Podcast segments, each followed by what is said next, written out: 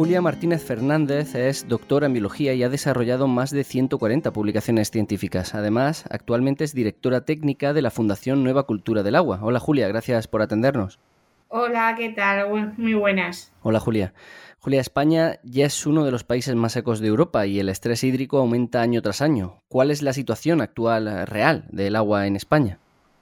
Bueno, pues en principio, como ocurre casi siempre en, verano, empiezan a aumentar los problemas y las dificultades, pero tenemos que decir que aunque muchas veces asociamos el nivel de agua y los embalses como el indicador que nos dice cuál es la situación de estrés hídrico, realmente este indicador no es muy válido porque un embalse puede estar más lleno o menos lleno dependiendo de si se usa más agua y no menos y no depende tanto de la sequía. Realmente hemos salido de un invierno que ha sido que no ha sido especialmente seco, pero es verdad que arrastramos un periodo que hemos tenido anteriormente de una, un importante periodo de sequía y sobre todo el problema ya no es tanto si llueve más o si llueve menos, porque en ese sentido pues eh, cada año es un poco diferente, sino que el consumo de agua, el agua que gastamos, la demanda de agua sigue aumentando año tras año y por lo tanto cada vez vamos a tener más, dificultades, ¿no? Sobre todo, no tanto por el consumo urbano, el que hacemos en casa, en los hogares, sino sobre todo por eh, los usos económicos que gastan más agua, especialmente la agricultura, que consume eh, más de un 80% de, de todo el agua disponible en España. Julia, el reciente foro de la economía del agua celebrado en Madrid tuvo una conclusión clara. El problema de España, del agua en España, radica en su incapacidad de gestionarla de manera óptima. ¿Es así? ¿Cómo es el modelo de gestión del agua en España y cómo se puede mejorar?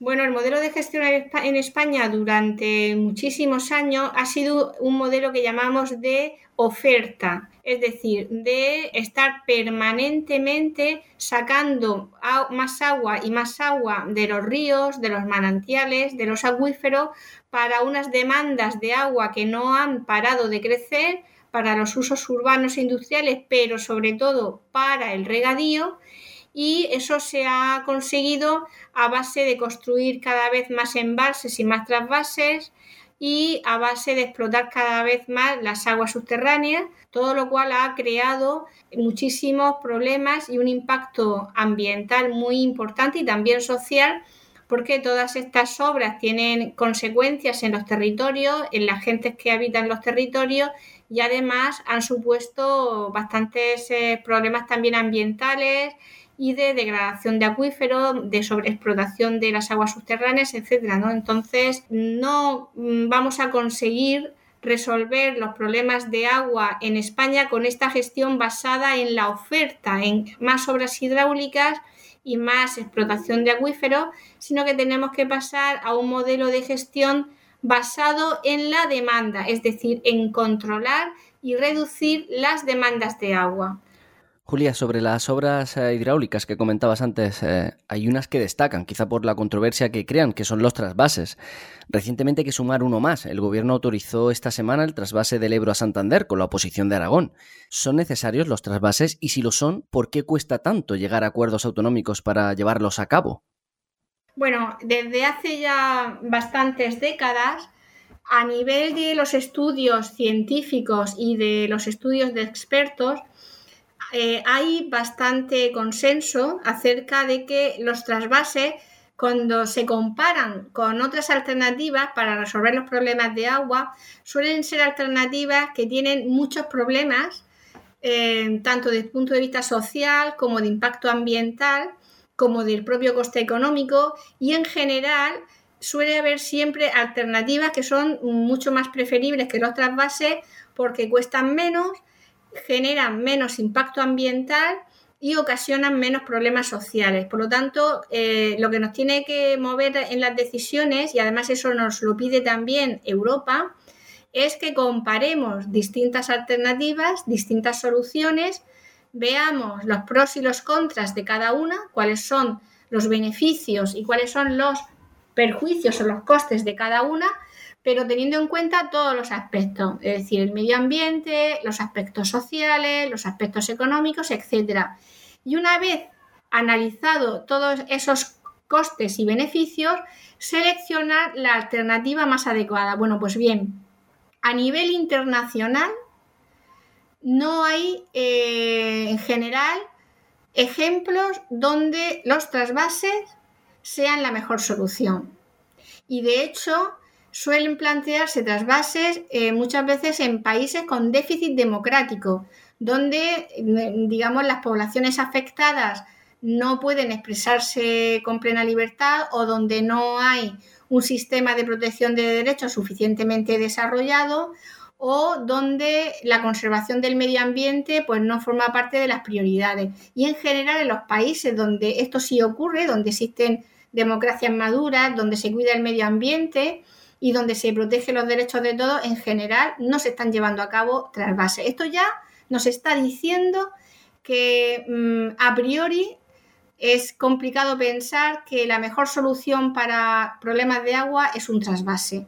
Y aunque no tenemos tiempo para desarrollar la cuestión, eh, bueno, es, es, la peor solución para afrontar el cambio climático, es, es una solución muy cara y sobre todo eh, es una solución que no se dirige a la raíz del problema, que es lo que, como he dicho antes, y es que debemos ser capaces de reducir nuestro consumo de agua y de adaptar nuestros modelos de vida al agua que tenemos y no pensar en que un agua de fuera, un agua externa, venga de donde venga, puede eh, mantener un estilo de vida que muchas veces es insostenible o unos usos económicos, como ocurre por ejemplo en la región de Murcia, basados en unos recursos que no hay, como es el agua, en lugar de aprovechar los recursos que sí tenemos, como puede ser por ejemplo la energía solar.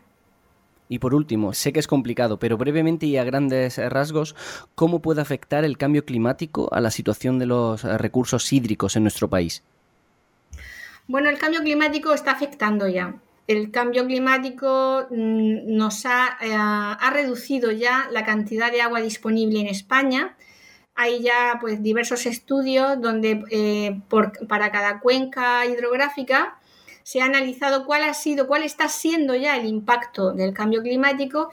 Se ha observado una reducción bastante significativa entre el 10, 15 y en algunas cuencas el 20 o el 25% de reducción en el agua disponible. Por lo tanto, ya tenemos menos agua debido al cambio climático. Y este agua que disponemos va a seguir reduciéndose, porque todos los modelos de cambio climático nos dicen que se va a seguir reduciendo el agua disponible, pero no solamente porque va a llover algo menos, sino sobre todo porque vamos a perder mucha más agua, porque al hacer más calor, al, haber más temperatura, va a haber más evapotranspiración, tanto en la vegetación natural como en los cultivos y especialmente en el regadío, y eso eh, va a significar que se va a perder mucha más agua además de que llueva menos. Esto va a suponer una reducción que según las cuencas se va a situar entre el 10 o el 20% adicional a lo que ya hemos perdido. Y además las demandas de agua van a aumentar. A la vez que tenemos menos agua, los cultivos van a necesitar menos agua porque van a tener que evapotranspirar más y en general las necesidades de agua por el cambio climático van a aumentar. Por lo tanto, ese estrés hídrico va a incrementarse. Por ello es muy importante, muy importante que empecemos ya a tomarnos en serio una hoja de ruta para reducir significativamente el consumo de agua en todos los sectores, empezando por el más importante y principal consumidor de agua, que es el regadío. Y luego hay otro impacto muy importante del cambio climático en los recursos hídricos o en el agua, que va a ser el aumento de las sequías y de las inundaciones. Vamos, las sequías las vamos a tener más frecuentes, más intensas y además más generalizadas. O sea, cuando haya una sequía, como ocurrió ya en la sequía de 2015, va a afectar a prácticamente toda la península y por lo tanto no podemos esperar que en una situación de sequía un trasvase de fuera, de, ningún territorio, pueda resolver el problema, porque van a entrar en sequía prácticamente todas las cuencas a la vez. De hecho, en 2015 la, eh, la cuenca del Duero fue la más afectada eh, y hubo una sequía también muy importante en Galicia, ¿quién lo iba a pensar? Mucho más, por ejemplo, que en la cuenca del Segura. Por eso es tan importante darnos cuenta de que ya la solución no nos puede venir de fuera y que en todos los territorios tenemos que empezar a reducir el consumo de agua. Y finalmente, el otro impacto va a ser también aumentar la frecuencia de lluvias torrenciales, la frecuencia y la intensidad de las lluvias torrenciales. Esto eh, va a suponer que eh, los riesgos que tenemos ahora mismo ya de inundación, que se deben no ya tanto a, esas lluvias torrenciales, sino a que hemos ocupado las zonas inundables, hemos construido en zonas que se inundan y hemos quitado territorio a los ríos, los hemos encajonado, estamos creando eh, territorios con mucho riesgo, los hemos creado porque no hemos respetado estas zonas inundables y como van a aumentar las lluvias torrenciales y también su frecuencia, evidentemente los episodios de inundación van a aumentar también. Y tenemos que prepararnos y la mejor manera de prepararnos para eso es respetar las zonas inundables, devolverle el espacio a los ríos y tener, digamos, en ese sentido, una gestión del territorio y un urbanismo mucho más sostenible y mucho más adaptado al cambio climático. Pues Julia Martínez, directora técnica de la Fundación Nueva Cultura del Agua. Gracias por estar en Hora Verde. A vosotros.